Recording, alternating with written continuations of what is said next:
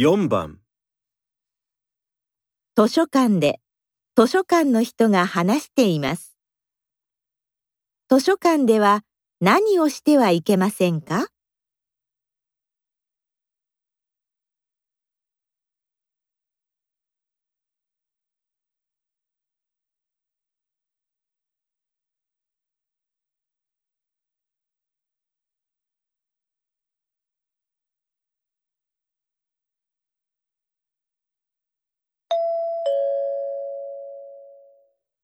今から図書館の使い方についてお話しします。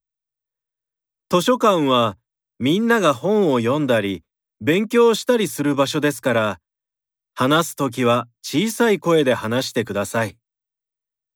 本をコピーしたいときは1階のコピー機を使ってください。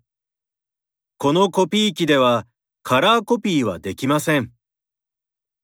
パソコンが使いたいときははじめに受付でパスワードを教えてもらえば、誰でも使うことができます。飲み物はペットボトルに入っているものはいいですが、それ以外はダメです。図書館では何をしてはいけませんか？